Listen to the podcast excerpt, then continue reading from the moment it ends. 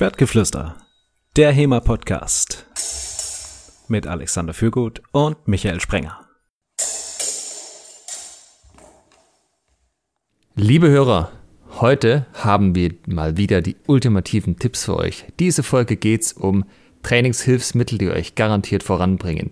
Wir reden natürlich diese Folge übers Doping. Nein.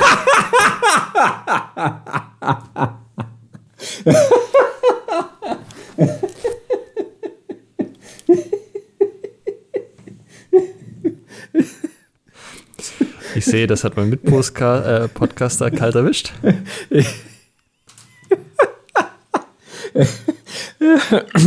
Ja, fantastisch. Also mir wurde jetzt, liebe Hörerinnen und Hörer, mir wurde kurz vorher gesagt, ah ja, da habe ich was Witziges zur Anmoderation. Aber hm, okay, Chapeau, mein Lieber, Chapeau. Äh, nein, tatsächlich wollen wir über Trainingsgeräte reden, also eine andere Art von Trainingshilfsmittel. Äh, von Sandsack, Seid und Schlagbaum. Denn äh, der Michael hatte so ein bisschen ein Heilserlebnis mit Seilen. Und da dachten wir uns, wir nehmen das mal zum Anlass, um generell nochmal über Trainingsgerät zu reden. Also sozusagen, was kann man tun, vielleicht als Solo-Training oder auch mit Mitpartner, was nicht direkt Partnertraining mit Schwert ist. War ein sehr, fes sehr fesselndes Erlebnis, ja. Ja, äh, der Punkt ist nämlich, der Michael hatte jetzt äh, vor kurzem den Elias Flatscher da. Äh, Hörer dieses Podcasts werden sich erinnern. Der war mal bei uns zur Folge und Michael hat dann ein Seminar ausgemacht. Und das hat jetzt stattgefunden und da gab es auch Seile. Genau, das war, hat stattgefunden und es war echt eine also es war echt ein richtig geiles Seminar. Also liebe Hörerinnen und Hörer, nochmal an euch der Hinweis. Wenn ihr nicht wisst, wer der Elias ist, dann hört die Podcast-Folge mit ihm. Da reden wir übers Ring, ähm, quasi was der Unterschied ist zwischen historischem Ring und dem heutigen olympischen Leistungssportring. Und äh, wenn ihr sagt, na, wissen nicht so richtig, was sollen wir da nehmen, wie sollen wir das machen? Und wie sollen wir das implementieren und umsetzen? Und hast du nicht gesehen und finden keinen Zugang? Oder ihr habt schon bei euch eine Ringergruppe oder ringt regelmäßig und habt mit einigen Stücken hier und da vielleicht ein Problem, wisst nicht so richtig, wie ihr das zur Umsetzung bringen sollt, dann ladet euch bitte den Elias ein der freut sich riesig darüber, eingeladen zu werden und die äh, ja, Ringerkunst, kann man in seinem Fall schon sagen, in alle, alle Lande zu tragen. Äh, wir hatten das jetzt ein ganzes Wochenende lang. Also für die, die dabei waren, äh, die ja, wissen, wie oft ich da durch die Gegend geflogen bin. Kennst du, kennst du dieses Video, wo ein Typ im Vordergrund interviewt wird und im, im Hintergrund ähm, ist plötzlich so, wird jemand geworfen und so. Ah! Ja. Genau so war das, genau so war das. Weißt du, irgendwie, Elias äh, hat dann, also Elias kommt ja aus dem, aus dem leistungssportlichen Ring und da ist äh, alles, was jetzt nicht unbedingt zur, also alles an, an Worten, an blumigen Verpackungen, die nicht dazu dienen, eine Technik oder eine Aufgabe zu erklären, wird da weggelassen. Das heißt, er hat mich immer angeguckt, den, äh, den, mit dem Finger zu sich gewunken und dann die nächste Technik gezeigt. Der Punkt war, er hat mir nicht immer meistens, nee, er hat mir nie gesagt, was jetzt gleich kommt. So, das heißt, Pandoras Büchse das ist toll, dass du das erwähnst. Äh, es ist nämlich einer unserer Hörer, der André, war bei euch äh, beim Seminar und ich habe ihn vorher um eine detaillierte Beschreibung der Geräusche, die du beim Fallen machst, gebeten. yes. Und André hat auf unserem Discord-Server auch geliefert. Äh, ich lese das mal kurz vor. also. Wenn er, Klammer auf Michael, einfach nur geworfen wird und beim Aufprall der Druckausgleich mit der Umgebung stattfindet, ist es ein klares Puh mit kurzem U. Aber gleichzeitig so eine Art gleichmäßiges Zischen, Zischen wie bei einem großen aufblasbaren Element, eine Hüftburg zum Beispiel, bei dem man die letzte Luft rauslässt. Wenn es zusätzlich noch überraschend ist, ist ein Hua! was im Lied Genghis Khan nicht auffallen würde. Aber mit diesem hintergründigen Zischen von oben. Er guckt dabei übrigens grundsätzlich beim Aufprall so, hier Smiley mit sehr großen Augen und sehr viel Verwunderung. Ich hätte es nicht besser zusammenfassen können. Einmal war auch so ah! Dabei. Ähm, da ging es an die, an die Grenzen der Flexibilität meiner Hüfte. Also das war dann eine Technik, bei der wird man auf den Rücken gelegt, äh, ein Bein ist fixiert und das Gegenüber drückt dieses Bein dann quasi an eure Ohren, während es versucht, mit euren Händen eure Schulter auf den Boden zu pinnen. Also ich war das, äh, die Person am Boden und Elias hat mich gepinnt. Und ja, das halt mit so einer ähm, sportringerischen Herzlichkeit. Äh, und in diesem Moment fiel mir dann auf, ich sollte einen Spagat üben. Also ganz große Erkenntnis aus dem Seminar, turnerische Fähigkeiten, Rolle vorwärts, Rolle rückwärts, Ratschlagen und Spagat und sowas sind echt sehr, sehr nützlich, sehr, sehr nützliche Basics. Ja, äh, vielen Dank auch an André für diese sehr bildliche Beschreibung. Ich konnte mir das sehr gut vorstellen, vor allem auch dieser Vergleich, dass dieses Hua, ihr müsst bedenken, er hat das äh, textlich geschrieben, im Lied Genghis Khan nicht fehl am Platz wäre. Da weiß man genau, wie man das einzuordnen hat. Ja. Und das, das, das dezente äh, Knurren danach, wenn ich dann am Boden lag, so. das ähm, kam jetzt noch nicht so raus, aber das möchte ich noch ergänzen an der Stelle. Ich glaube, das war das, dass ein äh, großes äh, Element ausgeblasen wird, so ah, ja. dass die Luft rausgeht. das die letzte, die letzte Luft raus, ja. Elias ja. hat ja auch in seinem Podcast, äh, äh als er bei uns im Podcast war, beschrieben, dass du beim Sportring halt manche Aktionen machen möchtest, dass deinem Gegenüber mal kurz die Luft wegbleibt. Das hat er in dieser Intensität nicht gemacht, aber ich habe eine Ahnung davon, wie, wie das sein könnte. Und da habe ich auch so festgestellt, Mensch, Sportring, da werde ich wahrscheinlich nicht nochmal Olympiasieger werden. nee, das ist vielleicht schon ein anderes Level. Ja. Aber was hat es jetzt mit den Seilen auf sich, von ja. denen wir in der Anmoderation gesprochen haben? Also erst nochmal, Elias, falls du diese Folge hörst, vielen, vielen Dank. Ähm, für dieses Seminar und die tollen Einblicke. Und er hat mir, weil ich so begeistert davon war, dieses, äh, ich halte mal die Kamera, damit Alex das sieht, dieses Gummiseil ja. geschenkt. Das ist ein, ein Bungee-Seil mit 10 Millimetern ähm, Durchmesser. Also so Bungee-Springseil oder heißt das einfach so? Das heißt so Bungee-Seil. Also es ist so ein Ach, einfach so eins, was nachgibt. Okay. Genau, was du im Baumarkt kriegst, ähm, das nimmst du also so jetzt von der Konsistenz her würde ich sagen, nimmst du das, um Sachen irgendwie irgendwo drauf festzuschnallen, wo du dann einen Haken dran hast und dann, keine Ahnung, wenn du einen Anhänger hast und hast da was draufgeladen okay, ja, ja. und willst das da fixieren. So ein, so ein Zeug ist das hier. Und ich war so begeistert von den Übungen, die er da gezeigt hat, da hat er mir dieses, dieses Seil überlassen. Habe ich mich riesig gefreut. Denn das ist halt eine total coole Sache, um einfach einen Widerstand zu erzeugen und für sich selbst zu trainieren, beziehungsweise um Partnertraining zu erschweren, um einen zusätzlichen Trainingseffekt zu haben. Also man bindet das beispielsweise an eine Sprossenwand und dann kannst du da erstmal bestimmte Muskelgruppen trainieren, ne? indem du halt dich in einer bestimmten Position gegenüber der Sprossenwand stellst und dann dran ziehst. Ne? Je nachdem, welchen Muskel du gerade bespaßen möchtest. Da kannst du ein sehr funktionelles Krafttraining draus machen. Oder wenn wir jetzt mal zum Langschwert oder zum Fechten gehen, man bindet sich das Ding um den Bauch und macht dann eben Ausfallschritte mit dem Seil gegen den Widerstand. Solche Sachen. Also so quasi ein bisschen die Low-Budget-Variante von diesen Seilzugmaschinen, die man im Fitnessstudio hat. Ja, genau. Und du hast halt hier den Vorteil, dass du das auch recht flexibel, ne, diese Seilzugmaschinen, die sind halt, da kommt das Seil da raus, wo es rauskommt. Und ja. das ist halt immer ein, ein bestimmtes Gewicht. Und dieses Seil kannst du halt schnüren, wohin du willst, mehr oder minder. Oder du kannst es irgendwo oben dran machen, ziehst, kannst du nach unten ziehen, du kannst dich draufstellen und nach oben ziehen. Und du kannst eben auch Du kannst es doppelt nehmen, um die, die Kraft zu vergrößern. Und dann ähm, kannst du dich auch drunter durchwinden, also das quasi so über den, über den Rücken legen. Und äh, wenn du zum Beispiel was trainieren möchtest, simulieren möchtest, dass du jemanden auf die Schultern ziehst, auf den Rücken ziehst, äh, kannst du dir das Seil dann entsprechend über den Rücken ziehen. Und daher ist es echt ein, ein absolutes Highlight-Trainingsgerät, muss ich sagen. Also im Endeffekt geht es ja um so Sachen in der heutigen Folge, die man halt, also was jetzt nicht klassisches Partnertraining ist, bei deinem Schwert in die Hand und auf geht's. Und wir haben ja auch im Titel Sandsack und Schlagbaum zusammen mit dem Seil.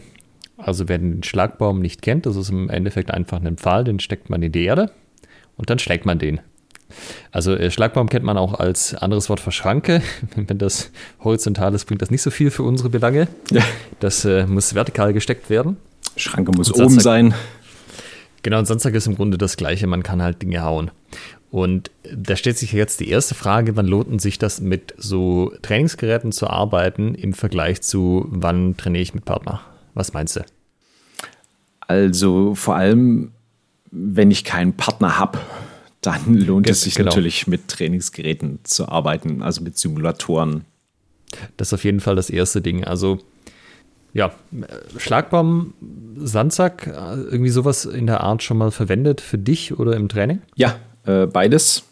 Ein Sandsack habe ich verwendet. Also den habe ich dann in, im Training an eine eine Klimmzugstange gehangen. Also du hast ja so eine Sprossenwand und dann so eine Klimmzugstange, die du da dran setzen kannst und darin einen Sandsack gehangen. Und der ist halt super, um ein Stichtraining zu machen. Ne, gibt so ein bisschen nach oder ähm, verschiedene Hiebübungen zu machen oder eine Kombination. Dafür ist er echt super geeignet. Okay, also äh, was ich gleich sagen muss, das kommt ein bisschen auf das Material an von dem Sandsack, wie viel Geld man da auch ausgegeben hat. Aber äh, ich habe jetzt schon auch von uns von ein paar Leuten gehört, die so einen alten Sandsack noch da hatten und drauf gestochen haben. Das war dann so einmal Ratsch auf der einen Seite, Ratsch auf der anderen Seite. Und da waren zwei Löcher drin. Also Stiche hält der nicht so gut aus, aber Hiebe sind kein Problem. Darauf ist er ja auch ausgelegt am Ende. Ja, obwohl man da wahrscheinlich, wenn man so LKW-Plane nimmt und einmal, also dicke LKW-Plane und quasi eine, eine Schutzschicht drumherum bastelt, könnte man da schon ein ganz gutes Ergebnis erzielen, könnte ich mir vorstellen. Ja, ich vermute auch, wenn das jetzt irgendwie so ein dickeres Echtleder ist, ist das auch nicht so ein ja, Thema. Genau. Aber also die gibt es ja auch in allen möglichen, äh, sagen wir mal, Preisklassen und bei den günstigen echt auf jeden Fall vorsichtig, äh, da zu stechen. Ja, aber was man eben machen kann, ist, dass man zum Beispiel Kombinationen übt für sich einfach. Ja, sowas wie Oberhau rechts, Oberhau links, äh, Oberhau rechts unten oder so. Einfach diese äh, Vor-, Bam, Bam, Bam, Bam, Bam, Wechsel wieder raus Geschichten. Und äh, der Vorteil an, ich sag mal toter Materie im Vergleich zu einem Partner ist halt auch, also selbst wenn man einen zur Verfügung hätte, ähm, man kann zum Beispiel so Sachen üben wie einfach mal das als Workout machen. Also dass man auch wirklich versucht, mit viel Krafteinsatz die Hiebe zu schlagen. Äh, der Sandsack schreit auch nicht, der tut sich nicht weh bei dem Ganzen. Einfach mal dem ordentlich links und rechts die Heue reinzubrettern.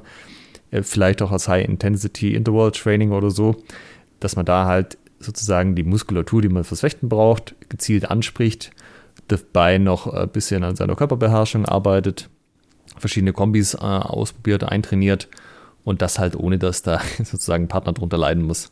Ja, es ist, wenn ich an die Martin Fabian Twerhau Challenge denke, maximale Anzahl an Twerhäuen in, ich weiß gar nicht, was es war, 20 Sekunden. Ja. Mhm. Geht einiges. Da ist natürlich, wenn du einen Sandsack hast oder einen Schlagbaum, irgendwie ist schon cooler. Klar kannst du als Partner dann immer versetzen, links, rechts, aber äh, wenn das mal nicht klappt, ist es schon unangenehm.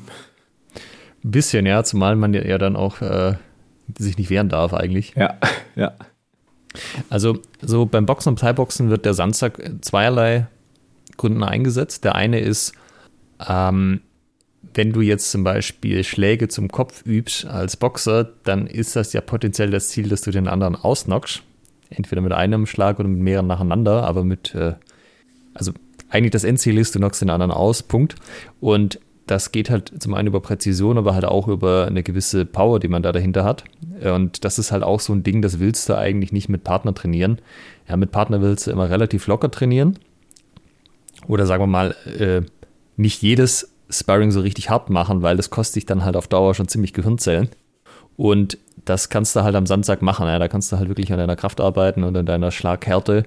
Und sozusagen die, das Timing und die Technik und die Präzision, das kannst du mit dem Partner trainieren, aber wenn es halt wirklich an die Power geht, das machst du dann im Kampf oder halt, ich sag mal, in wenigen harten Sparring-Einheiten. Also zumindest ist das relativ typisch so, soweit ich weiß, dass man das so macht. Es gibt auch andere Boxing-Gyms, da ist jede äh, Sparring-Einheit eine harte Sparring-Einheit, mhm. aber so wie ich das verstanden habe, das ist es auch beim Thai-Boxen und MMA so, dass du es so ein bisschen aufteilst. Ja, da gibt es vielleicht einmal die Woche eine, wo es ein bisschen härter zugeht, die meisten anderen sind eher lockerer, zum Beispiel auch die äh, Thailänder selber sind sehr bekannt dafür, dass sie beim Sparring sehr äh, kontrolliert zuschlagen und zutreten. Mhm. Äh, genau, das ist Grund 1 und der zweite Grund ist einfach eben für diesen Workout-Aspekt. Also, dass du eben dich auch von der Stamina dran gewöhnst. Das ist ja jetzt nicht easy, einfach viele Schläge nacheinander zu machen. Das ist man ja am Anfang super schnell K.O., dass man das einfach als Workout macht und dann mit der Zeit die Muskulatur aufbaut, dass man eben äh, einfach minutenlang am Stück auch treten kann und schlagen kann. Ja. Und beim, beim Sandzeig ist auch so, das kommt ein bisschen drauf an, wie schwer der ist und wie man den aufstellt. Aber wenn der sozusagen hängt und nicht ganz so super schwer ist, dann pendelt und baumelt der auch so ein bisschen, wo du dann auch wieder ein, was hast, wo du dich so ein kleines bisschen immer drauf einstellen musst. Immer so ja. auch mit der Fußarbeit seitlich vor zurück, dich immer in die Position bringen, dass du den Hieb gut landen kannst oder den Stich gut landen kannst. Ja, genau. Und das ist auch so ein Feedback-Mechanismus. Also beim Boxen hast du natürlich das Problem, du musst halt dein Handgelenk oder wenn du es abknickst, hast du ein Problem, weil dann geht die Kraft halt oder die Kraftkette hört dann am Handgelenk auf. Das heißt, da tut es Aua. Und äh, auch mit Bandagen und so weiter kann das passieren. Und das ist halt auch was, was man über die Zeit dann lernt. Wenn man sich halt nicht mehr wehtut an den Händen, dann hat man wohl die Handgelenke richtig ausgerichtet. Ja. Und das gleiche Ding hast du ja beim ähm, Zweier zum Beispiel auch oder beim Oberhammer. Also kannst du auch deine Handgelenke ungünstig abknicken. Wie wir in einer der Folgen vor, kurz gelernt, äh, vor kurzem gelernt haben, ja auch das Wichtigste bei den Schnitttests. Die Handgelenkabknickung. Genau, die nicht abzuknicken. Ja. Äh, und das ist natürlich auch einfach ein Feedback-Mechanismus, wenn du halt irgendwann ein bestimmter Teil deines Körpers besonders weh tut, obwohl dich gar niemand zurückgeschlagen hat, dann weißt du halt, dass da wahrscheinlich irgendwas mit deiner Körperhaltung nicht so ideal ist. Das ist natürlich dann auch so eine Tatami-Trainingsgerät, ne? De facto. Also wenn man sich das, wenn man ein scharfes Schwert hat und äh, sich das leisten kann, ab und zu mal da so ein bisschen was zu zerschnippeln, ja. ist natürlich auch eine feine Sache. Oder natürlich auch die Möglichkeit hat, äh, also geht halt schlecht dann irgendwie im Park oder so. Ja, ja, genau. Also ich meine, über Schnitttest hat man ja auch schon Folgen gemacht. Äh, die werden wir auch wie üblich verlinken. Scharfe Schwerter, scharfer Podcast. Genau. Ähm, Im Endeffekt würde ich sagen, man kann halt einen Schlagbaum und einen Sandsack ähnlich verwenden. Äh, der Hauptunterschied ist der, also es hat ja ein bisschen schon im Namen, der Sandsack ist halt mit irgendwas gefüllt, typischerweise mit Sand. Das heißt, der ähm, nimmt ein bisschen Energie auf und verformt sich dadurch. Das ist insgesamt angenehmer, als wenn man einfach nur einen Pfahl haut, weil der Pfahl selber federt halt nicht. Also man kann den umwickeln, zum Beispiel mit irgendwie Schnur oder mit, keine Ahnung, du kannst auch alles nehmen, was du irgendwie noch da hast, was nicht gleich kaputt geht. Irgendwie äh, alte Isomatten außenrum und dann Fett-Tape, da habe ich irgendwie alles schon gesehen. Aber es wäre zu empfehlen, dass man ein bisschen was außenrum macht für Polsterung, weil sonst geht halt die Energie von jedem Haarschlag in deine Handgelenke. Mhm. Das ist schon ein bisschen, bisschen unangenehm. Es sei denn, du möchtest genau das erreichen, äh, was weiß ich, deine Handgelenke so auf diese Art und Weise abzuhärten. Ich, ja, ich würde es nicht, nicht, ich würde es nicht empfehlen. Also der Unterschied zum Boxen ist ja, dass wir beim HEMA ähm, quasi Gänge machen und dann wird bei einem Treffer gestoppt. Das heißt, wenn man auf fünf Gänge fechtet und man fecht irgendwie besonders gut oder besonders schlecht, kann es halt sein, man macht fünf Heu in der Zeit oder fünf Stiche und das war's so. Ja. Äh, beim Boxen ist es ja nicht so, beim Thai-Boxen genauso wenig. Da geht es ja, auch, hast du eine bestimmte Rundenzeit und in der Runde ist die Wahrscheinlichkeit sehr hoch, dass du auch eine äh, durchaus nicht so niedrige Anzahl an Angriffen machen werden wirst. Das ja. heißt, da ist es halt schon relevant, dass du nicht irgendwie nur 20 Schläge kannst und dann geht nichts mehr. Das ist beim HEMA nicht so ein Thema. Ähm, aber auch da ist es, denke ich, gut, wenn du halt diese körperliche Fitness hast und auch die Gewöhnung an diesen Sport im Speziellen. Ähm, weil wenn du natürlich genau 10 Heue schaffst und dann wäre irgendwie Muskulatur durch und dann brauchst du sieben, dann würde ich mal von ausgehen, dass die letzten drei halt auch schon nicht mehr so super sauber sind. Ja. Und wenn du natürlich 50 Stück schlagen kannst, ohne dass der Schweiß ausbricht, dann äh, kannst du so viele verwenden, wie du brauchst und die werden wahrscheinlich alle ordentlich knackig kommen. So ist es. Ähm, ich will auch nochmal auf den Verschleiß eingehen. Also ähm, klar, wenn der Sandsack verschleißt oder das, das Gummiseil reißen sollte, ist natürlich nicht so schön. Aber es ist natürlich immer noch besser, als wenn du einen Trainingspartner verschleißt. Ja, durchaus. Und ja, gerade bei sowas wie Hieben und Stichen, äh, wenn du lektionierst für die ganze Zeit, also im olympischen Fechten ist es ja so, dass du die Fechtmeisterausrüstung hast, also wo der Trainer bei, die der Trainer bei der Lektion anzieht. Und da hast du ja eben eine zusätzliche Polsterung. Ne? Die Sportfechtwaffen sind leicht, aber aus eigener Erfahrung kann ich sagen, mit einem Degen, einem Sportdegen, immer auf die gleiche Stelle gestochen zu bekommen äh, und du hast nur eine normale Fechtjacke an, das ist schon unangenehm. Und mhm. deshalb hast du ja auch als äh, Fechtlehrer dann die entsprechende Fechtmeisterausrüstung, die dich dann polstert. Und jetzt fürs historische Fechten sind natürlich unsere Waffen ein bisschen äh, schwerer.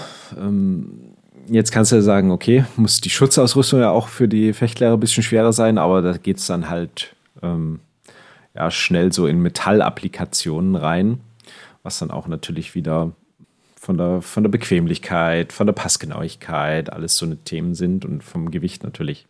Und um das halt zu reduzieren, ist natürlich echt eine feine Sache, wenn man da äh, einen, einen Schlagbaum zum Beispiel verwenden kann. Und genauso ist es beim Ringen, wenn du einen Trainingspartner, also wenn du einen Wurf übst, wenn du ihn immer mit einem Trainingspartner machst und den die ganze Zeit, ich meine, okay, du musst den ja nicht immer durchziehen, aber manche Würfe, das halt wie ein Hüftwurf in der Dynamik, klar kannst du ihn immer auf die Hüfte ziehen, aber geiler ist, wenn du es halt die gesamte Bewegungskette übst, ähm, mit bis auf den Boden und die ganze Zeit immer hochgezogen, runtergeworfen, hochgezogen, runtergeworfen. Das verschleißt dann auch auf Dauer so ein bisschen die Wirbelsäule zum Beispiel. Ja. Und da ist so ein Training mit einem Boxsack zum Beispiel, wenn du irgendwie üben möchtest, jemanden aufzuladen, in, in welcher Position auch immer. Für manche eignet sich der Boxsack, für manche Positionen vielleicht nicht so. Aber Boxsack oder Seil jetzt ähm, oder Handelstange hat Elias auch als Beispiel gebracht, dass äh, man das verwenden kann. Das ist natürlich auch personenschonender.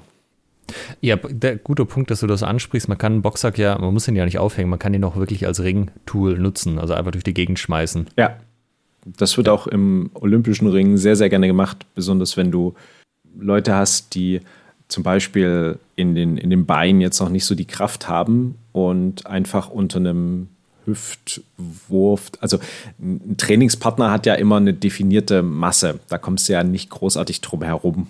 Ja. Und ähm, bei wenn du mal in die Verlegenheit kommst, dass Erwachsene dazukommen ähm, und oder, oder Kinder, du willst Kinder trainieren und denen eben jetzt nicht immer irgendwie die volle Masse geben, sondern die mal eben leichter trainieren lassen, damit sie Muskulatur aufbauen, dann gibst du ihnen dann eben entsprechend einen leichteren Sack.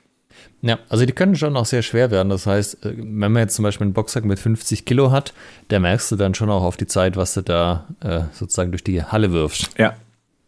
Ja, ist halt auch wieder eine Form äh, im Endeffekt von Krafttraining dann. Also sportspezifischer, als wenn du jetzt einfach nur äh, Fitnessstudio Gerät X verwenden würdest, weil du halt mehr Muskelgruppen auch verwenden musst. Ja, der Sack liegt vor dir, du musst ihn aufheben, dann zum Beispiel hinter dich werfen. Ja. Und das gleiche Spiel nochmal. Also das ist schon äh, merkt man, was man gemacht hat, wenn man das eine Weile macht.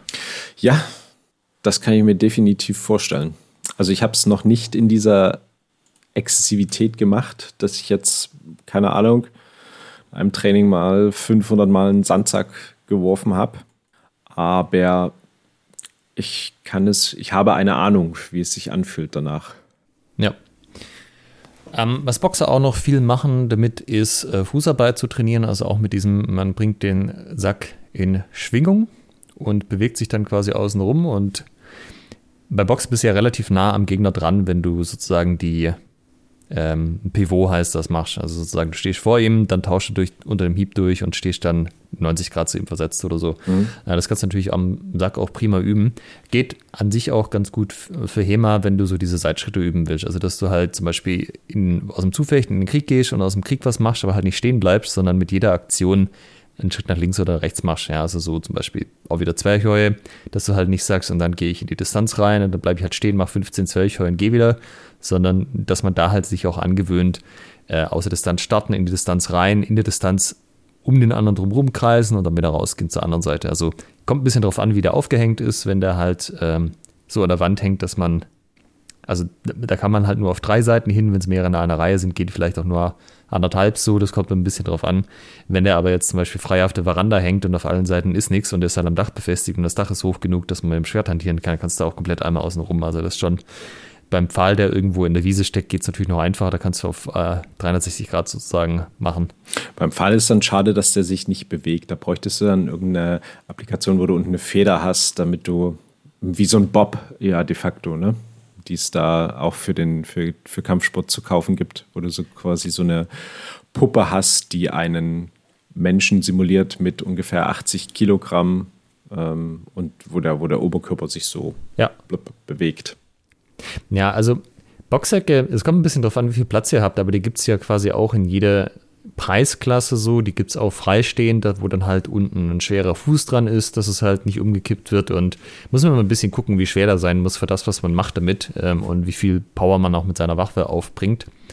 Aber ähm, da ist für jeden Geldbeutel und jede, jeder Körperbau sozusagen was zu finden, was ihr bei euch wahrscheinlich irgendwo unterbringen könnt. Also zumindest, wenn ihr jetzt nicht in einer ganz kleinen Wohnung lebt. Und ansonsten ist es immer eine feine Sache fürs Training auch, wenn ihr irgendwie ja. die Möglichkeit habt, den in der Halle irgendwo aufzuhängen und dann mal mit zum Training zu nehmen oder vielleicht sogar in der Halle deponieren könnt, das wäre natürlich voll Premium. Also ich habe ganz gute Erfahrungen gemacht, wenn zum Beispiel Leute so ein bisschen Schlaghemmung haben und also wirklich gar keine Power dahinter legen können. Also wir reden jetzt nicht hier von äh, dem Partner in zwei Teile spalten, sondern halt so man berührt sich, aber man traut sich nicht so ein bisschen Energie reinzulegen, die Leute das einfach im Fall ein bisschen machen zu lassen und zu sagen, guck mal hier, der tut nichts, äh, der beschwert sich auch nicht, hau doch den mal und dann kannst du darüber halt die Körpermechanik kontrollieren. Ja, geht natürlich aber auch, wenn du an dem Punkt bist, dass du bei anderen die Ullmann-Hema-Maske nicht eingedellt bekommst, dann einfach mal mit dem Schlagbaum oder mit dem Boxsack zu arbeiten. Ne? Geht ja auf jedem Level, was man erreichen möchte.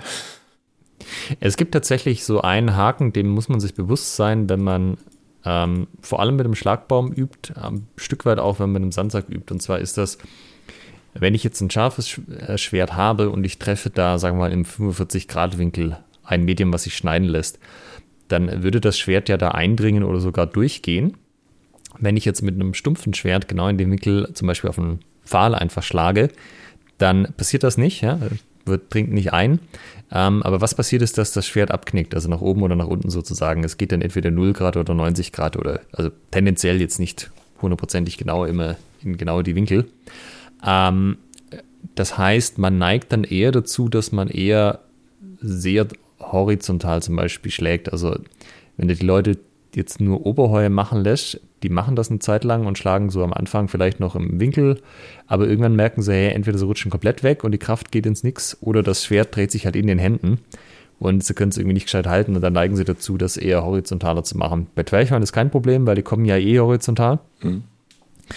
Ähm, also muss man sich einfach bewusst sein, beim ähm, Sandsack passiert das nicht ganz so leicht, weil der halt ein bisschen nachgibt, je nachdem, welches Gewicht man dann auch hat. Also da rutscht man nicht so komplett weg wie wenn man jetzt einen nackten Holzpfahl angreift. Ja, verstehe, was du meinst. Also das kann auch die Körpermechanik wieder ein bisschen verfälschen, was das Thema angeht. Aber das ist halt, äh, wie jede Trainingsart, muss man sich halt bewusst sein, welche Kompromisse das Ganze hat ja, und was man äh, besser üben kann und was nicht. Welche Artefakte damit verbunden sind, die du reinbringst. Genau. Ähm, was man zum Beispiel auch machen kann, jetzt Beispiel einhändige Waffe. Ähm, sagen wir mal Rapier. Wenn ich jetzt Rapier habe und ich habe irgendein Ziel. Das kann ja auch ein Stück Matte sein. Es gibt auch zum Beispiel vom ähm, olympischen Fechten halt so kleine Ziele, die man sich an die Wand hängt, wo dann halt ein Kreis drauf ist, wo man nicht die Wand dahinter sogenannte, sogenannte Stoßkissen. Ganz genau dieses. Und das eine, was man natürlich machen kann, ist Schritt vor, Schritt zurück, Stich, dass das halt alles mit der Distanz passt. Aber ich kann vor allem halt auch gucken, dass ich mir angewöhne, dass ich halt meine Hand in einer bestimmten Position halte. Ähm, wenn ich jetzt zum Beispiel sage, ich habe da einen Dolch und ich will den Dolch relativ vor meinem Körper, dann ist ich halt, wenn ich diese Übungen mache, immer schön den Dolch einfach in meiner linken Hand habe. Der macht überhaupt nichts. Ich habe den einfach nur da, dass ich mir angewöhne, wenn ich hier im Rapier arbeite, dann bleibt der Dolch an Ort und Stelle. Also da, wo ich ihn dann haben will. Ähm, gleiches Spiel auch, wenn ich jetzt irgendwie Säbel mache und ich habe den zum Beispiel die Hand auf der Hüfte oder vielleicht sogar hinterm Rücken. Das sind halt alles so Sachen, da wird normalerweise nicht so sehr drauf geachtet. Ähm, und das ist aber halt der Moment, wo man das wirklich machen kann. So, ich mache jetzt die krassen äh, Kombos und Fußarbeitsübungen und was auch immer, aber ich tue halt nicht äh, Schlampen sozusagen, was meine eigene Körperarbeit angeht, sondern ich muss halt alles möglichst so halten, wie ich es auch später im Gefecht haben will, sonst bringt das Ganze nichts. Ich will mich am Ende dran gewöhnen, dass ich halt mich auf eine bestimmte Art und Weise bewege. Das ist ja das ganze Ziel davon. Also da muss man auch ein bisschen vorsichtig sein. Wollte ich gerade sagen, du meinst, man muss darauf aufpassen, dass man das macht, wenn man jetzt genau. mit dem Stoßkissen zum Beispiel. Ah, ja, verstehe. Weil sonst sagst du so, ja, manchmal Stoßkissen, lasse ich irgendwie die Hand baumeln und bin noch nicht in den Knien und was auch immer. Mhm. Aber ähm, klar kannst du das auch machen, wenn es jetzt so rein um so Präzision geht, aber eigentlich willst du das ja ernst nehmen. Du willst das behandeln, als wäre da ein Gegner vor dir. Das hängt halt auch, also dein ganzer restliche Körper sollte das halt auch widerspiegeln. Das sollte jetzt nicht so Larifari sein, weil sonst bringt das äh, Solo-Training gar nichts. Mhm. Ich wollte auch nochmal auf den Aspekt hinaus der erschwerenden Übung. Also wir haben jetzt über Solo-Training geredet. Ja. Und Trainingsgeräte eignen sich natürlich auch super im Partnertraining, um für einen ein Handicap entweder zu machen, wenn man sagt, okay, ich bin jetzt äh, sehr fortgeschritten, ich kann einen weiten Ausfall, ich kann einen sehr explosiven Ausfall und mein Gegenüber ist halt gerade Anfänger. Ne? Also ich kann da immer wieder auch das Thema der limitierten Trainingspartner. Ne? Was ist, wenn ich im Training halt mal nicht Zugriff auf jetzt die absolute, absoluten ähm, kompetitiven High-End-Fechter habe, sondern eben vielleicht mal nur ein Anfänger da ist im Training. Ja. Wie kann ich trotzdem das Training für mich so gestalten, dass ich da Progression habe? Und da sind natürlich Trainingsgeräte auch ein, eine ganz feine Sache. Ich hatte es vorhin schon angesprochen, ein Gummiseil an die Sprossenwand an der einen Seite, mit der anderen Seite um die Hüfte gelegt, bin ich im Ausfall limitiert und muss vielleicht eine Ausfallübung ähm, oder eine mache eine Lektion, quasi mein Partner gibt mir eine Freigabe, gibt mir eine Blöße, ich muss da einen Hieb hinmachen und bin in meinem Ausfall eben limitiert, muss gegen den Zug von dem Gummiseil meinen Ausfall machen und eben trotzdem so nach vorne kommen, dass ich, dass ich treffe, wenn er versucht ja. zu versetzen. Ist ja letztendlich auch zum Muskelaufbau, dass man halt diesen Widerstand überwinden muss, dass man es demjenigen ein bisschen schwerer macht, also sowohl ähm, sozusagen Levelausgleich als auch halt eben ja, Muskelaufbau. Wo, und was man nicht unterschätzen darf, ist da der auch der, der mentale Biss, den du bekommst. Wenn du weißt, okay, du bist limitiert, wie du halt einen, einen Angriff machen musst, damit er, damit er reingeht. Ne? Dass du wirklich so ja. das nach, nach vorne ziehst. Das ist da in eine, auch eine, eine sehr, sehr schöne Komponente. Ähm, wenn wir jetzt so zum Beispiel an unsere CLA-Folge zum Constraint-Led Approach zurückdenken, äh, wenn du jetzt zum Beispiel sagst, du hättest jemand, du willst dem Schlagen beibringen, könntest du einfach sagen, hey, wir machen das mit CLA, da ist ein Sandsack, jetzt hau den Sandsack so kräftig du kannst, ohne dass du dir dabei wehtust. Viel Spaß. Ich komme in einer halben Stunde wieder. Das äh, wäre halt so äh, theoretisch CLA par excellence, weil du hast ein klares Feedback, ne? Wenn die Handgelenke abknickst, dann passt irgendwas nicht. Mhm. Und wenn der Sandsack ordentlich laut Fatz macht und sich kräftig durch die Gegend bewegt, dann äh, hast du ihn wohl kräftig getroffen so. Mhm. Selbiges jetzt auch zum Beispiel mit deinem Seil. Wenn du halt sagst, boah, ich weiß nicht, wie bringe ich es Leuten bei, dass sie so einen richtig, richtig explosiven Ausfall machen. Naja, leg ihn halt einfach ein Seil um, lass sie am Rand des Seils quasi anfangen, sodass die, das Seil halt schon leicht gestreckt ist. Weil dann kannst du mit so einem Larifari-Ausfall kommst du halt nicht weiter. Musst ja. du halt wirklich mit Power nach vorne. Da musst du tief stehen, da musst du dich ordentlich abdrücken, da musst du einen Zug nach vorne haben. Genau, das muss dann auch keiner mehr erklären. Das muss, machen die Leute dann von alleine, weil es anders halt nicht mehr geht. Ja. Auch sehr schön, weil wir gerade beim Thema Ausfall sind, den korrekt zu haben, wenn jemand zum Beispiel im Ausfall dazu neigt, nach vorne zu, zu fallen mit dem Oberkörper und dem Kopf. Mhm. Da ist zum Beispiel eine super Sache eine Gewichtsweste. Ich habe aus, ähm, aus dem von, von einem Fechter aus dem Raum Ulm, Heidenheim, zu Weihnachten mal ein Paket bekommen. In dem ja. befand sich eine 10 Kilogramm Gewichtsweste drin. Und das habe ich dann mal zum, zum Training eingesetzt. Und ich wollte eigentlich auch so funktionelles Krafttraining machen, halt Ausfälle damit. Und da habe ich auch gemerkt, ne, wenn ich den nicht sauber mache, wenn ich da abknicke, dann äh, also macht sich, macht sich äh, Newton bemerkbar. Ne? Dann hast du da eine Trägheit und ähm, das zieht dich nach unten und das ist Mist. Ne? Also ja, das ist ja spannend, ja. Sorgst dann dafür, dass dein Aus, dass du mit dem Ober, wenn du das trainieren möchtest, ne? Gibt ja auch, wenn ich mir manche Rapierquellen angucke, da wird da weniger Wert drauf auf einen aufrechten Oberkörper gelegt ähm, beim, ja. beim Angriff. Aber wenn ich das zum Beispiel erreichen möchte, dass jemand da das mit dem Oberkörper nicht so so hinterhergeht, dann ist so eine Gewichtsweste eine ganz feine Sache, kann ich aus eigener Erfahrung sagen. Ja, ah, sehr spannend auf jeden Fall. Halt auch, ja, also was du machst, ist ja den, äh, wie du sagst, den Effekt der Gravitation zu erhöhen. Das heißt, es wird dir deutlicher, wie dein Körper sich bewegt, sozusagen. Ja, absolut. Ja, spannend. Was wir auch noch relativ viel nutzen, also gerade im Rapier, sind Handpratzen.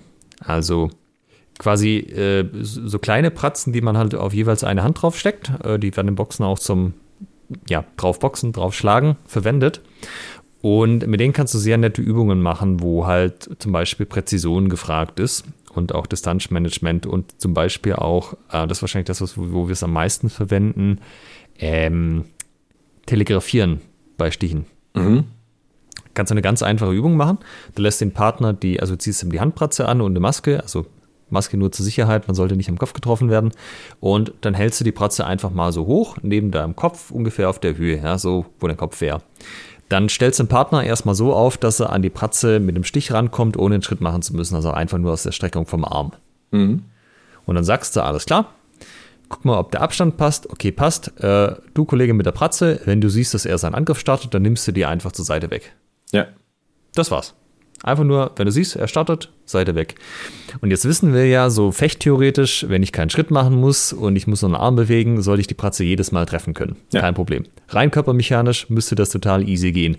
Ist nicht unbedingt so, wenn es die Leute dann tatsächlich in der Praxis machen, weil die halt telegrafieren. Das heißt, die kündigen an, dass sie irgendwas tun. Zum Beispiel, weil sie sich verräterisch die Muskeln anspannen, irgendwie einatmen, dass sie die Körperspannung irgendwo ändern, ja. äh, bisschen höher gehen, bisschen ja, tiefer ja, gehen, was auch immer. Und das ist halt ein ganz einfaches Ding, wo du den Leuten Feedback geben kannst, äh, ob sie telegrafieren oder nicht, ja. Und wenn du das dann mit Armbewegung machst, dann kannst du zum Beispiel auch einen Schritt weiter weg machen, dass sie halt wirklich, also wirklich den Schritt machen müssen und dann mal gucken, wie es dann läuft. Mhm. Das sagt den Leuten zwar noch nicht, ähm, was jetzt genau bei ihnen das Problem ist, was sie telegrafieren. Es sagt dir nur, ob, ob du telegrafierst. Aber hast ja noch einen Partner, der kann dir das meistens sagen, woran ja. er das eigentlich merkt. Da ist auch immer eine schöne Sache, mal Videoaufnahmen zu machen. Ja. Könnt, könnte man, würde ich jetzt sogar mal als Trainingsgerät das Mobiltelefon heutzutage, das Smartphone, ja, ja, die Videokamera Fall. ist eine super, ein super Hilfsmittel um genau solche Sachen mal herauszufinden. Nehmt ihr euch mal auf bei so einer Übung und dann guckt ihr mal, wann zieht euer Partner die Pratze weg, wenn ihr so eine Übung macht. Und dann könnt ihr da um diesen Punkt hin und her und seht dann, was ihr tut.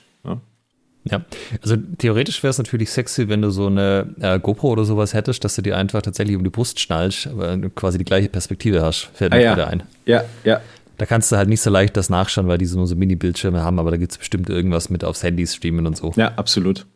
Ähm, das, ja, das ist halt ganz nett so, weil, äh, also ich habe das jetzt schon ein paar Mal mit Leuten gemacht und es wird halt auch über die Zeit besser. Und es ist A, jetzt nicht ganz einfach, obwohl die Pratze hat, also die haben typischerweise so die Größe von dem Gesicht tatsächlich, ich vermute auch absichtlich. Und du würdest ja denken, ey, das ist easy, das, das zu treffen, aber halt auch da, die Leute am Anfang, wenn die mit Rapier anfangen, die stechen halt links und rechts und drunter an dem Teil vorbei.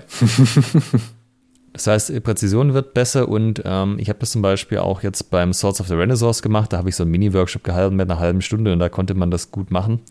Ähm, also wir haben an der Telegrafie gearbeitet und äh, halt auch Sascha spannend, äh, weißt du, Leute, die eigentlich schon länger dabei sind, die können das auch gut aber machen dann halt die harten Grimassen, sobald sie diese, also kurz bevor sie die Pratze stechen und der andere, der hat viel weniger Erfahrung hat, zieht das Ding einfach konstant jedes Mal weg, jedes ja. Mal weg, jedes Mal weg. Dann siehst du den Leuten die Maske auf, wo du das Gesicht nicht mehr so genau siehst. Auf einmal ist schon nur noch so 50-50. Ah, ja.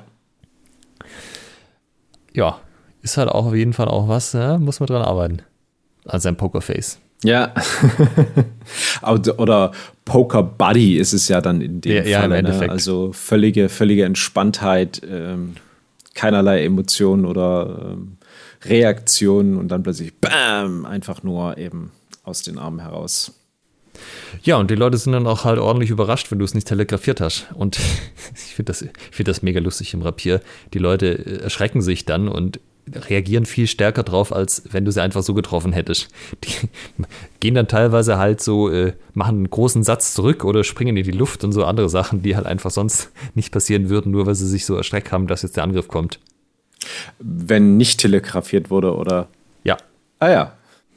Das ist so schön. Also es ist mit meine größte Freude im Rapier äh, so also es hilft, wenn man auch ein bisschen Setup hat, dass man die Leute quasi ablenkt, zudem, dass man selber nicht so viel telegrafiert. Und wenn du das halt in Kombination machst, kannst du die Leute halt wirklich überraschen.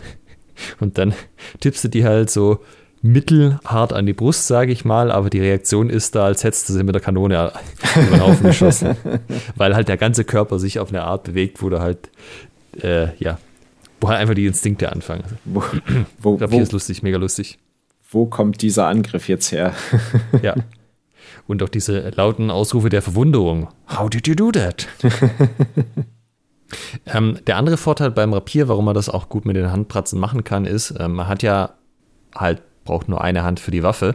Das heißt, du kannst halt auch easy sowas machen, wie dass du in der zweiten Hand, also links dann zum Beispiel die Pratze hast und dann so verschiedene Übungen machst, wo man halt zwischendurch die Pratze zu bestimmten Kommandos sticht.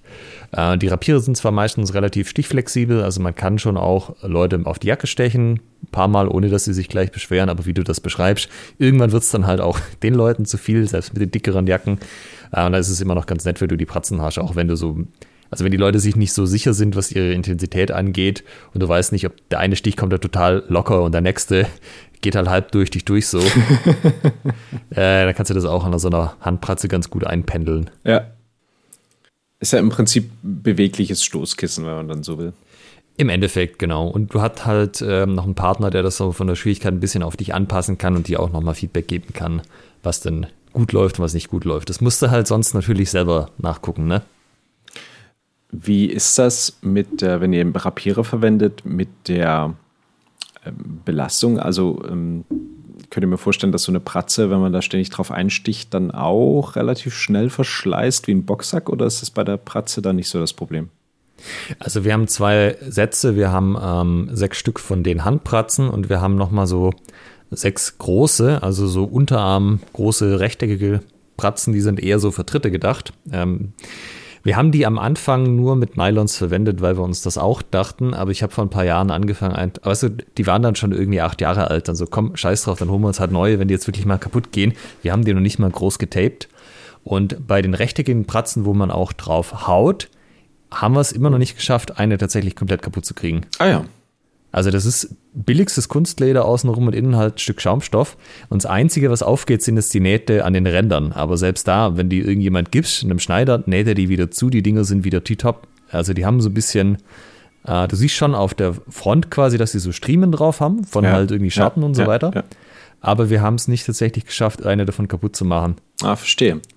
Und bei den Rabieren kommt ja noch dazu, die haben, ähm, also beim Rapier fechtest du normalerweise mit einem Pöpsel vorne drauf. Mhm. Das heißt, Gummi typischerweise. Und auch damit haben wir es noch nie geschafft, in so eine Pratze reinzustechen. Die ja, Handpratzen verstehe. sehen auch noch mal viel frischer aus, weil die nur mit Stichen getroffen werden, als die Schlagpratzen, wo du auch mit, also die, die länglichen, wo du auch mit dem Hieb drauf gehst. Über die haben wir ja noch gar nicht so geredet, über die Schlagpratzen. Nee. Da fällt mir als erstes ein, dass es ein super Tool ist, um quasi eine Blöße zu simulieren und jemanden auf äh, einen Reiz reagieren zu lassen. Ja, also ja. einer hat zwei Pratzen links und rechts und gibt dann eben oben über dem Kopf links, rechts eine Blöße und man muss dann eben mit Oberhau, Querhau, Unterhau, whatever oder ja. vor sich äh, mit, einem, mit Stoß angreifen.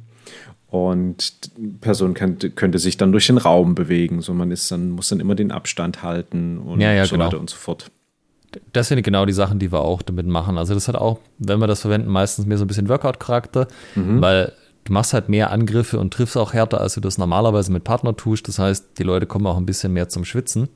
Ähm, zwei Sachen sind wichtig, so sicherheitstechnisch, die uns aufgefallen sind über die Jahre. Ja. Äh, das eine, diese Handpratzen, äh, Entschuldigung, diese Schlagpratzen, also die länglichen, die sind, also die gehen in der Regel nicht über den Ellbogen hinaus. Ja, Und das ist im Thai-Boxen und so kein Problem, wenn man da dagegen tritt. Rein vom Winkel her ist es sehr unwahrscheinlich, dass man quasi an der Pratze vorbei in Richtung Ellbogen rutscht. Bei den Winkeln, mit denen man im Schwertarm greift, sagen wir mal so was Oberhaummäßiges, kann das aber schon vorkommen. Ja, verstehe. Ja, also dass die den Arm sozusagen vertikal und rutscht dann nach unten durch am der Pratze am Kante vorbei und haust auf den Ellbogen. Das ist wirklich nicht so geil. Also normale eine ne Fechtjacke und Ellenbogenschützer drunter tragen wäre schon äh, empfehlenswert. Also einfach nur Ellbogenschützer aus irgendeinem harten Material reichen. Ähm, mhm. Fechtjacke ist gar nicht not notwendig. Okay. Ich hatte auch immer mal überlegt, ob man die nicht irgendwie einfach Sätze kauft und die an die Pratzen selber ranmacht, dass die einfach schon dran sind. Ja. Äh, bin ich aber nie dazu gekommen, habe auch keine Nähmaschine und so. Ähm, aber das wäre das Einfachste gewesen, weil dann hättest du einfach an jedem unten einen so einen Schutz dran, dann schlüpfst du da einfach mit rein und dann bist du da safe. Vielleicht gibt es ja unter unseren Hörerinnen und Hörern findige Leute, die jetzt hier eine Marktlücke entdeckt haben. Und ja. ähm, in ein paar Monaten gibt es dann hier so ein Hema-Pratzen-Kombi-Tool, wo du gleich so einen Ellenbogenschoner mit dabei hast. Ja, das wäre schon cool. Ähm, das andere, was man auch machen sollte, man sollte also Maske aufziehen eh immer, weil man schlägt ja dann, also auch da, die Pratzen sind zwar groß, aber Leute schlagen trotzdem mal durch Zufall vorbei. Mhm. Ähm, was man dann auch machen sollte, ist zumindest Unterhandschuhe anzuziehen. Einfach deshalb, weil wenn ich jetzt meine Hände so in der Nähe meines Kopfes halte und es wird die Pratze getroffen und ich habe da in dem Moment nicht äh, die Hände, die Arme angespannt, dann haut es mir halt meine Hände gegen den Kopf. Ja. Beziehungsweise das Maskengitter. Ja. Und wenn du dir einfach die Hände nackig sind, dann ja. äh, reibst du dich halt am Gitter auf. Das passiert auch nicht, sobald du da irgendeine Schicht Stoff drüber hast. Aber ich glaube, das sind so Dinge, die bringen dich nicht gleich um. Da nee. hast du nicht gleich einen Knochenbruch davon und das machst du ein, zwei Mal und stellst dann fest, boah, ich zieh jetzt mal hier Handschuhe drunter. Ja, ja, genau. Und du kannst halt auch so gute Sachen machen, wenn du, also wenn der Partner eine Pratze hat, dann genau das, was du sagst, so ähm, Stuntspielchen, der hält sie auf eine bestimmte Art, wo halt vorher vereinbart wurde, dann kommt der ähm, Scheitelhaut zum Beispiel und du machst dann halt so Sachen wie, du darfst einen großen Schritt bzw. einen Ausfallschritt machen mit dem Hau und dann musst du treffen. Und du musst halt immer in so eine Distanz bleiben, wo das gegeben ist. Ja. Und selbiges auch mit Oberhaut, Querhaar, was auch immer. Wenn du zwei hast, also an jeder Hand eins, kannst du natürlich auch so Kombi-Sachen machen wie zwei Haar links, zwei Haar links, rechts. Ja. Zwei Haar rechts, zwei Haar rechts, links, rechts und so weiter. Ja. Also da kannst du dann schon auch ein bisschen Speed draufkriegen und ja, ist äh, relativ anstrengend dann. Also äh, bringt die Leute auf jeden Fall zum Schwitzen. Hat gut, guten Workout-Charakter. Ja. Äh, und die Teile sind auch mega günstig. Also ich weiß jetzt nicht, wie der Markt aktuell aussieht. Wir haben schon lange keine mehr gekauft, aber tendenziell ist der, dieser ganze Krams nur günstiger geworden mit den Jahren. Und äh, wir haben die damals, glaube ich, gekauft. Das war irgend, bei irgendeinem von diesen äh, Martial Arts Online-Shops aus Deutschland. Die hatten die im Angebot. Ich glaube, wir haben 15 Euro für eine von den großen Pratzen bezahlt. Okay. Was kosten die im Normalfall? Ähm, wenn du sie auf Wisch bestellst, wahrscheinlich ähnlich.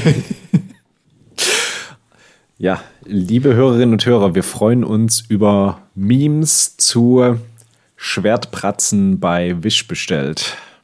Also ich habe jetzt gerade mal auf Amazon geguckt und da sind halt auch welche drin für 20 Euro.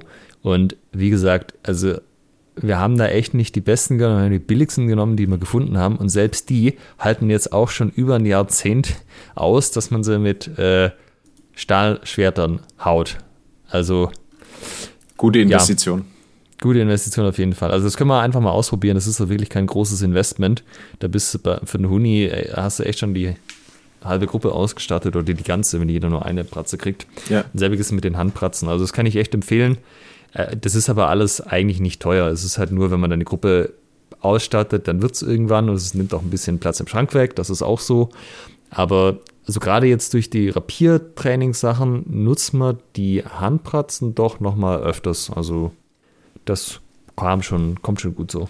Mhm, cool. Was kennst du oder was fallen dir noch für Trainingsgeräte, Hilfsmittel ein, um ja, bestimmte Aspekte vielleicht auch zu forcieren im Training? Äh, also vielleicht, wenn wir noch bei den Pratzen kurz bleiben. Mhm die gibt es ja in unterschiedlich groß. Die gibt es auch welche, wo man einfach mit zwei Händen hält. Und wenn man jetzt irgendwie das Problem hat, dass einer so ein Brecher ist, dass er gar nicht zuschlagen kann, wenn sozusagen der Partner die Pratze hält an nur einer Hand, ja. äh, kann man sich auch so ein Ding besorgen, was einfach mit zwei Händen gehalten wird. Und das, die sind dann nochmal größer. Da ist es dann auch wirklich schwierig, dann vorbeizuschlagen. Ja.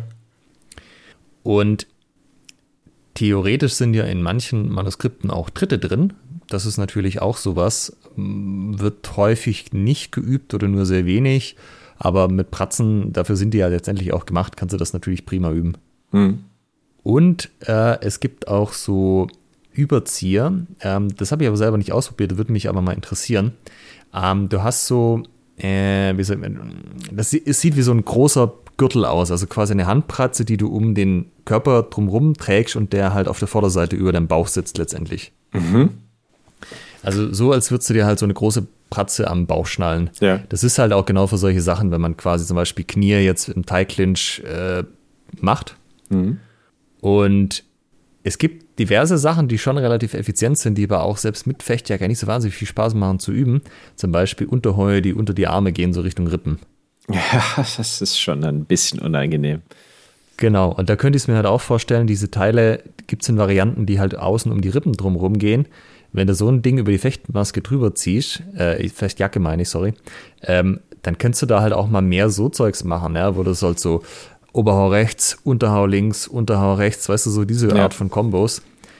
Sind ja auch immer beschrieben, die stehen ja zum Beispiel in den Sonnau-Stücken immer mit drin, aber äh, können halt viele Leute nicht, weil es echt nicht so geil ist, das mit einem Partner zu üben. Aber an sich ist das äh, A und äh, effizient ist es auch noch. Hast du im, im Prinzip auch so Lektionierequipment? Ähm, Wir brauchen halt ein bisschen fettere Sachen Ja, als der fettere Sachen, Sachen, ne? Sportfechter. da reicht nicht nur eine Lederweste drüber, sondern brauchen wir ein bisschen was Heftigeres. Ich brauche Ja, was, genau. ich brauche was Härteres. Was man übrigens auch nicht unterschätzen darf, äh, möchte ich mal so einwerfen. Auch für denjenigen, der die Pratze hält, ist das ein Workout. Also das ist nicht so einfach, Ja. die Hände die ganze Zeit Ja, oben zu ja. behalten und halt, du, du drückst quasi immer so ein bisschen im Moment des Schlagens dagegen, dass du auch nicht die Hände nach hinten geschoben kriegst und so. Das äh, merkst du dann auch, dass du da was gemacht hast. Also das ist schon, da haben beide was davon am Ende. Genau, also das wäre noch das, was ich zu den Pratzen ergänzen wollte. Dann gehen wir zu anderen Trainingsgeräten weiter. Mir fallen da jetzt gerade direkt noch äh, Medizinbälle ein. Ja, Also, Medizin, wenn du ein paar Bänke stapelst in der Turnhalle, einen Medizinball draufstellst, dann hast du auch ein wunderbares äh, Schlagziel. Ne? Ähm, Das hat, gibt gut nach. Ähm, du merkst dann auch relativ schnell, äh, ob du das vernünftig triffst. Ähm, wenn du es nicht so vernünftig triffst, dann fällt es runter. Ähm, und das kann man dann auch so machen, dass man das gegen die Wand stellt, also die, die Bänke an die Wand und den Medizinball dann vor die Wand. Und das ist eine super Methode, um Stichpräzision zu üben. Denn wenn du den Medizinball nicht ordentlich triffst, dann rollt der so zur Seite weg. Und Ah, dass du quasi ihn gerade nach hinten schiebst, indem du den Mascheschwerpunkt triffst. Genau, du musst, du, also der, der lehnt an der Wand und je nachdem, wie du ihn triffst, pinnst du ihn an der Wand fest. Ah, okay. Oder wenn du ihn nicht sauber triffst, dann rollt er zur Seite weg. Und das ist wirklich sehr, sehr cool, um Stichpräzision zu treffen, äh, zu trainieren.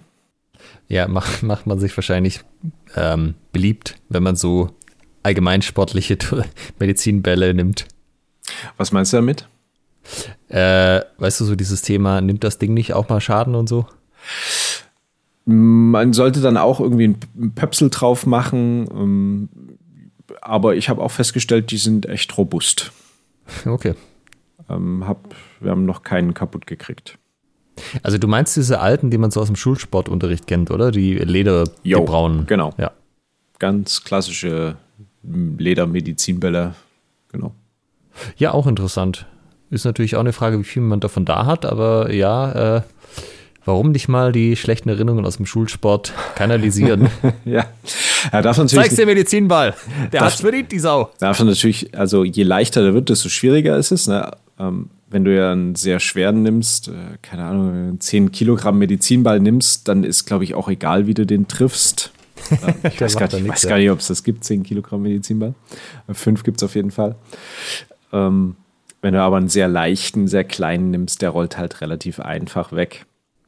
Wobei ja da die Überlegung wäre, wenn du das jetzt nicht vor der Wand machst, sondern so, dass der Medizinball nach hinten runterrutschen kann, dann ist es ja schon wieder relevant, wie du stichst, weil du kannst ja so stechen, dass sich dein Schwert maximal biegt, ja, also dass man halt die Biegung ins Schwert geht, oder du kannst das Schwert ein bisschen anders anwinkeln, dass halt der Großteil der Energie in das Ziel geht. Und das kann ja dann auch ein Ding sein, dass man quasi den Medizinball gezielt da runterstechen muss. Mit einem 10 Kilo Ball jetzt. Ja, ja, klar. Wobei ich, ja, ist die, so, ist die Frage, was man erreichen möchte. Ähm, wenn ich jetzt dann an den Kontext denke, in dem wir das dann anwenden, würde ich sagen, wäre schon schön, wenn sich das Schwert biegt. Ähm, beim Rapier ist es vielleicht noch mal ein bisschen anders, wo du da ähm, mehr, mehr Impact haben möchtest. Das, da kenne ich mich allerdings nicht aus dann. Ähm, es ist mit Rapieren schwerer, weil die meistens leichter sich biegen. Aber ich habe die Erfahrung gemacht, dass manche Leute unbeabsichtigt so stechen, dass das Schwert nicht so gut die Biegung aufnehmen kann ja. und sich dann wundern, warum halt manche Stiche so hart kommen. Ja. Und weißt du, einfach nur für den Kontrast, guck mal, wenn du so stichst und deinen Körper auf eine bestimmte Art bewegst, dann geht die Biegung komplett ins Schwert, ja. freut sich der Partner. Wenn du so stichst, dann macht der Medizinball plopp, weil da hast du jetzt die ganze Power auf den übertragen. Ja, das wäre eine, eine sehr sinnvolle Variante. Ja, Medizinbälle, was hat es da noch, was dir direkt eingefallen ist? Wenn ich so an unsere also ich denke jetzt mal an den Geräteraum, den wir immer plündern. Ja. Ähm, in, der, in der Fechthalle haben wir auch so kleine, äh, kleine Kegel. Also es sind im Prinzip so Plasteringe. Also gibt es verschiedene Varianten. Manche sind so wie ähm, Ringe, die, die, die so flexibel sind, wie so eine, so eine gewundene Spirale oder ähm, eine Spirale, die zu einem Ring zusammengeschlossen ist. Mhm. Und die eignet sich natürlich auch wunderbar, um, na, wenn du sie wirfst, dass dann einer mit einem Stich die entsprechend fangen muss. Ja. Ebenso sind Tennisbälle, finde ich, ganz großartig. Also, um zum Beispiel Kontrolle in der, in der Waffe, in der, im, im Ort vor allen Dingen zu bekommen, einfach mal einen Tennisball mit dem Ort prellen. Ah, auch interessant. Das oh, klingt nicht so einfach. Das ist auch nicht so einfach, genau. Und oder dann eben, du bekommst einen Tennisball geworfen und musst ihn ähm, mit einem mit Hieb gegen die Wand schleudern. Also eine Geschichten. Ja. Also Tennisbälle bin ich auch totaler Fan von, sei es jetzt mit Schwert oder eben auch ohne Schwert, wo du ein Ziel hast, was du dann fangen musst, wenn du einen Ausfall machst. Also eine koordinativen Übungen. Also wir machen auch viel so Zeugs jetzt gerade mit Rapieranfängern. Also bei Langschwert ist es ja so, die Leute kommen das erste Mal ins Training, den kannst du ein Langschwert in die Hand drücken und die können halt so die Standardsachen körperlich ausführen, ja. Die können den Oberhau machen. Mhm. Äh, Im Rapier können sie das einmal, zweimal, dreimal und dann hört es dann manchmal schon wieder auf, einfach weil die Muskulatur das nicht mehr hergibt. Ja. Wenn man es nicht gewohnt ist. Und da kann man halt viel über solche Sachen machen. Also du kannst zum Beispiel auch so Plastikbecher einfach mitbringen und sagen, du tust den jetzt auf dein Rapier drauf und dann musst du dem den anderen übergeben, quasi ja, über die Spitze. Ja, ja, ja. Das kannst du mit den Ringen auch ganz prima machen, dass du den Ring nach vorne hältst und übergeben musst. Ähm, so, schön Feinmotorik sozusagen da. Genau. Hm. Leere Klorollen gehen auch, dass du die übergibst. Halt, je größer der Durchmesser, desto einfacher ist es natürlich. Und mhm. Man kann aber auch natürlich das Gewicht variieren. Ne? Die Ringe haben schon ein bisschen Gewicht. Ja, also wenn dir absolut. das vorne in der Schwäche hängt, das merkst du dann schon, dass da Muskeln dagegen arbeiten musst. So Muss wie wenn halt ein anderer auf deiner Klinge drauf liegt und dich so ein bisschen nach unten drückt. Ja. Äh, da, da fällt mir auch gerade noch ein Tennisball, wenn der am Boden liegt, wo du dann mit dem Rapier, mit dem Ort den, den äh, bewegen musst oder eben auch, klappt auch mit dem Langschwert, einfach da, um die, die Spitzenkontrolle, die Ortkontrolle zu trainieren. Ist für Stiche mega wichtig. Ja so dieses, dieses ganz, diese ganz feinen Nuancen, zum Beispiel ja. bei einer Kavation, beziehungsweise eben durchwechseln, je nachdem. Was ich da auch immer ganz nett finde, es gibt in fast jeder Turnhalle Pylone. Ja. Und äh, die gibt es, das oben quasi zu ist und die gibt es, das oben auf ist.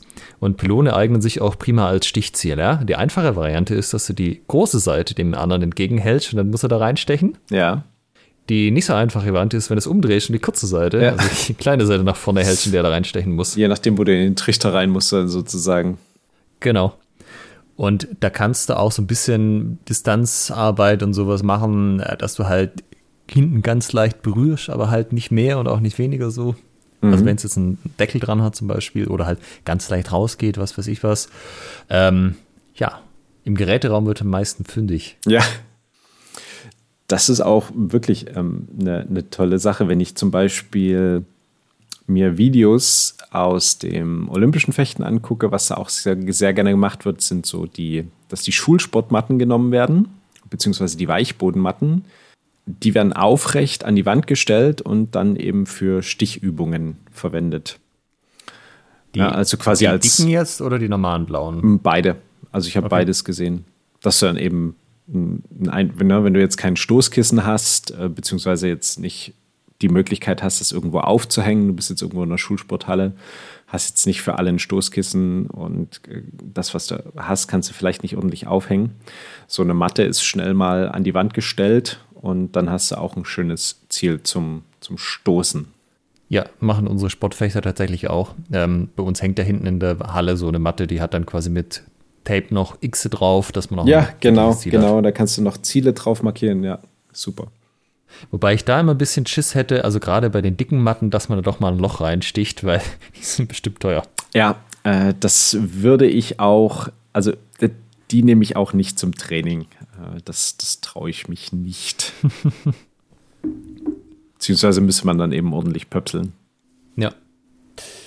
Äh, Man hat generell in so einer Halle auch noch ein paar andere Sachen, die man gut nutzen kann. Zum Beispiel stehen ja fast immer Fußballtore rum. Ja, Und dieses Netz, was hinten dran ist, das ist auch so ein bisschen eine Art natürliche, natürliches äh, ja, Zielmuster letztendlich, weißt du? Ja. Kannst du auch hingehen und, also je nachdem, was dahinter für ein Material ist, aber du kannst, wie du sagst, auch eine Matte hinstellen und dann halt einfach sagen, ja, du musst das ein bestimmtes Muster, mach mal hier Pac-Man, äh, indem du jeweils mit deinem Schwert in die entsprechende Löcher stichst, so. also einfach von oben links nach unten rechts, eins, zwei, drei, vier. Darfst das Netz nicht berühren. Genau, also weißt du, so ein bisschen Pixel-Art-mäßig Ja, äh, ja, ja. gibst du dann vor folgendes oder Space Invaders oder so. Ja, Halt auch für Ortkontrolle ist das natürlich easy. Du kannst auch zum Beispiel diese großen Kletterseile ähm, einfach rausfahren, die kann man auch gut stechen. Also Ja. hauen würde ich nicht, weil ich glaube, da gehen sie kaputt, aber gerade wenn du so einen gepöpselten Rapier hast und da ist nur ein Stück Gummi drauf, dann kannst du die halt äh, leicht antippen und hast halt auch so, bin ich jetzt genau in der Reichweite, dann fangen die auch so ein bisschen an zu schwingen. Naja, dann kannst du Ja. da halt auch in der Bewegung das antippen. ja. Also Das, mit denen kannst du auch was machen. das sind super, super Sachen für die für Präzision. Ja. Ähm, kann man sich natürlich auch selber bauen, also zum Beispiel einen Tennisball oder irgendein anderes Gewicht an eine Schnur hängen, Ja.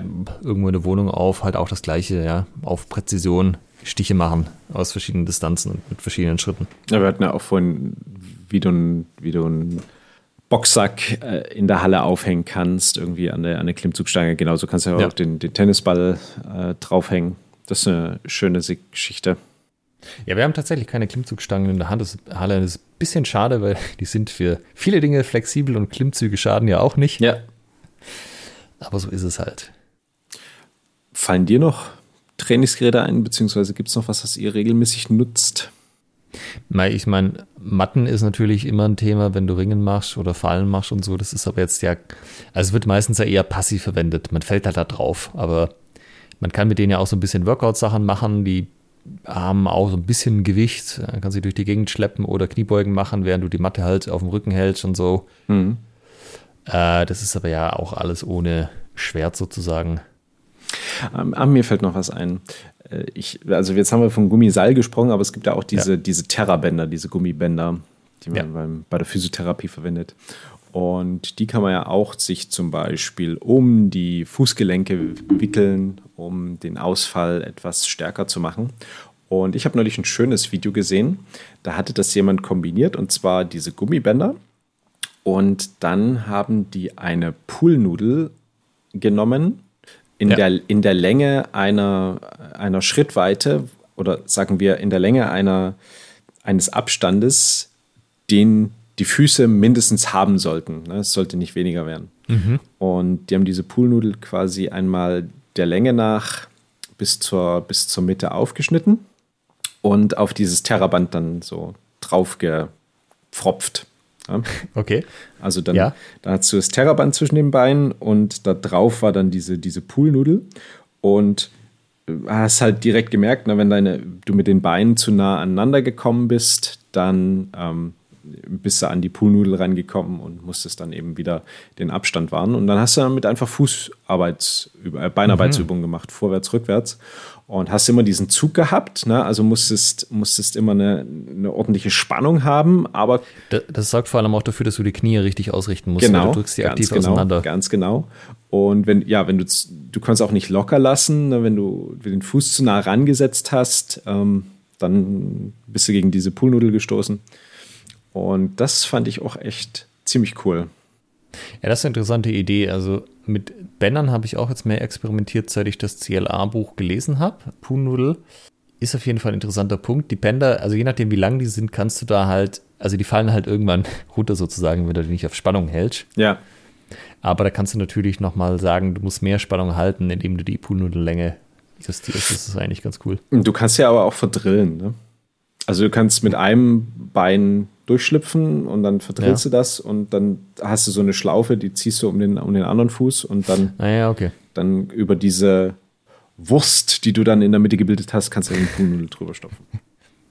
Also ich habe mir tatsächlich ein bisschen Zeugs noch so besorgt äh, für Experimente. Das ist aber jetzt noch nichts, wo ich sagen würde, wir setzen das irgendwie ständig ein. Aber einfach mal, um zu gucken, weil beim Rapier ist auch gefühlt mehr möglich, äh, einfach wegen diesem ganzen Punkt Muskulatur bei den Leuten ähm, dran gewöhnen. Es gibt zum Beispiel so, ähm, wie nennt man das? Die, die, diese Schuhlöffel. Schuhlöffel, das war das Wort. Ähm, es gibt die zum Ausfahren. Wobei es auch ein nicht ausgefahrter tut, aber das ist einfach zum Transportieren. So, so Teleskopschlagstockmäßig, so ein Schuhlöffel. ja, so ähnlich. Also du kannst, also die sind ja so leicht gewölbt und du kannst da halt was reinlegen. Ja. Ähm, die Leute das am gestreckten Arm halten lassen oder halt so in Fechtstellung, je nachdem, wie man das machen will. Und kannst dir einfach Fußarbeit machen lassen. Und je nachdem, wie schwer du das machen willst, ist es halt ein Feedback-Mechanismus, was den Leuten sagt, wie viel die hin und her wackeln. Also du willst ah, ja. ja. eigentlich deine Spitze nicht bewegen wollen beim ja. Fußarbeit, sondern die soll da bleiben, wo sie ist. Und wenn du da jetzt was reinnimmst, was sehr leicht rausfällt, zum Beispiel einen sehr ähm, also einen runden Ball, der keine, nicht viel Haftung hat an diesem Metallbügel. Tischtennisball. Tischtennisball zum Beispiel, genau, oder auch ein Tennisball. Äh, dann fällt das Ding halt sofort raus, wenn du dich ein bisschen zu viel bewegst. Und bei Tischtennisball ist es wahrscheinlich schwierig, weil der wird alleine durch die Vorwärtsbewegung schon rausrutschen. Also brauchst du ein bisschen, es muss ein bisschen Reibung da sein, dass es nicht gleich rausrutscht, aber wenn du dich zu hektisch bewegst oder zu unruhig wirst mit der Hand, dass es dann quasi weggeht. Ja. Und ähm, am Anfang kannst du das halt mit irgend sowas machen, was so einem weichen Gummi ist, was ganz viele Oberflächenreibung hat. Dann kannst du das halt, also ausziehbar nur deshalb, weil das passt dann halt leicht in die Tasche und du kannst irgendwie mal theoretisch zehn Stück mitnehmen, wenn du deine ganze Truppe ausstatten wolltest. Aber da kannst du halt sehr schön einfach mal normale Schritte machen und halt gucken, dass die Leute, machen sie dieses Oberkörper äh, hin und her wippen oder halt nicht. Mhm. Okay, cool. Ich überlege gerade, ob mir noch was einfällt. Ja, du kannst halt immer so Sachen machen, wie dass du halt auch äh, tatsächlich so baseballmäßig die Bälle halt aus der Luft stechen oder schlagen musst. Mhm. Also auch Tennisbälle, wenn es ein bisschen einfacher sein soll, so Softbälle. Ja. Also ich glaube, die wichtigsten Sachen hat man jetzt tatsächlich. Würde ich, würde ich auch sagen. Also mir fallen jetzt keine Sachen an, ein, die ich jetzt noch regelmäßig im Training einsetze. Also ich hatte die Gewichtsweste, da geht es natürlich auch dann Varianten Gewichtsmanschetten, die man sich um Arme oder Beine machen kann. Da ist ja Kreativität auch keine Grenzen gesetzt. Jo. Ja. Jetzt würde mich natürlich interessieren, liebe Hörerinnen, liebe Hörer, schreibt uns das gerne mal entweder bei, bei Facebook als Kommentar oder bei Discord oder gerne auch an post.schwertgeflüster.de, was ihr so einsetzt in eurem Training regelmäßig ob ihr das, ob ihr da generell Sachen nutzt oder ob ihr das bisher noch gar nicht macht und was da so eure Ziele sind, beziehungsweise warum ihr vielleicht Sachen nicht so einsetzt, so Trainingsmaterial, äh, ja, Trainingsgeräte, Hilfsmittel. Ich habe noch eine lustige Sache gelesen, die habe ich aber noch nie ausprobiert. Ich weiß nicht mehr, ob das in dem Buch von Rob Draver oder ob ich das irgendwo anders her hatte. Ähm, da ging es so ein bisschen um Distanzmanagement. Du bindest quasi den zwei Leuten, die miteinander trainieren, irgendwie Gürtel um oder machst das an irgendwie dem bestehenden Gürtel fest, wenn du jetzt sowas wie Judo machst. Äh, und dann hast du dazwischen quasi zwei Stücke, auch von irgendeinem Kampfsportgürtel oder irgendein Stück Seil, die sind mit Klett aneinander fest. Und das Ziel für den einen ist es, abzuhauen, sodass sich dieses Klett löst und das Ziel für den anderen ist, dran zu bleiben. Mhm. Und zumindest war das die Beschreibung, wenn der andere halt so gleichmäßig zurückgeht oder halt einfach immer schneller wird, dann rennt halt der, der vorwärts geht, einfach im gleichen Tempo auf den zu und da kommst du nicht weg. Ja. Und was du dann eigentlich machen musst, dass du äh, halt auch, also Klett gibt es ja auch unterschiedlich stark, ne? Kann man ja auch gucken, ob man ein stärkeres oder leichteres hat, aber wenn das halt ein stärkeres Klett ist, dann musst du halt sozusagen in die eine Richtung antäuschen, in die andere Richtung weggehen, dass es dann einmal ein schnelles Ratsch macht. Ja um dich aus der Distanz zu lösen. Ich glaube, das war im Kontext vom Boxen tatsächlich, jetzt wo ich so drüber nachdenke. Also so, äh, der andere drängt dich irgendwie in die Ecke, wie kommst du von dem weg? Ja, nicht indem du einfach immer weg, im gleichen Tempo weggehst, sondern halt eine Seite antäuschen, andere Seite weglaufen. Ah ja, spannend. Und ja, eben mit Klett befestigt deshalb, dass du halt auch diesen Moment hast, wo es wegrutscht. Und müsste man mal gucken, was man da für eine Länge braucht für Fechter, ob das irgendwie Sinn ergibt oder nicht. Aber würde ich mir auch spannend vorstellen, auf jeden Fall, weil dann hast du halt irgendwie ein klares Feedback, ob der andere gerade äh, Distanz gewinnt oder nicht. Ja. Je nachdem, ob halt das Ding durchhängt oder straff gespannt ist oder wie es aussieht. Ja, man darf sich natürlich nicht wegdrehen, das wäre ein bisschen zu einfach. Aber wir haben jetzt auch schon mehrere, nach weil du es gerade nochmal ansprichst, wir haben mehrere Nachrichten bekommen, dass wir doch nochmal bitte eine Folge zu, pur zum Constraints-Led Approach machen sollen. Die also Alex sprach ja vorhin von der CLA-Folge, das ist die Bewegungslehre versus Techniktraining-Folge. Da hatten wir den Constraints-Led Approach angesprochen und werden aber auch noch mal eine separate Episode dazu machen. Ich bin gerade dabei, die Literatur zu lesen, die Alex mir schon voraus hat, die Bücher von Rob Gray.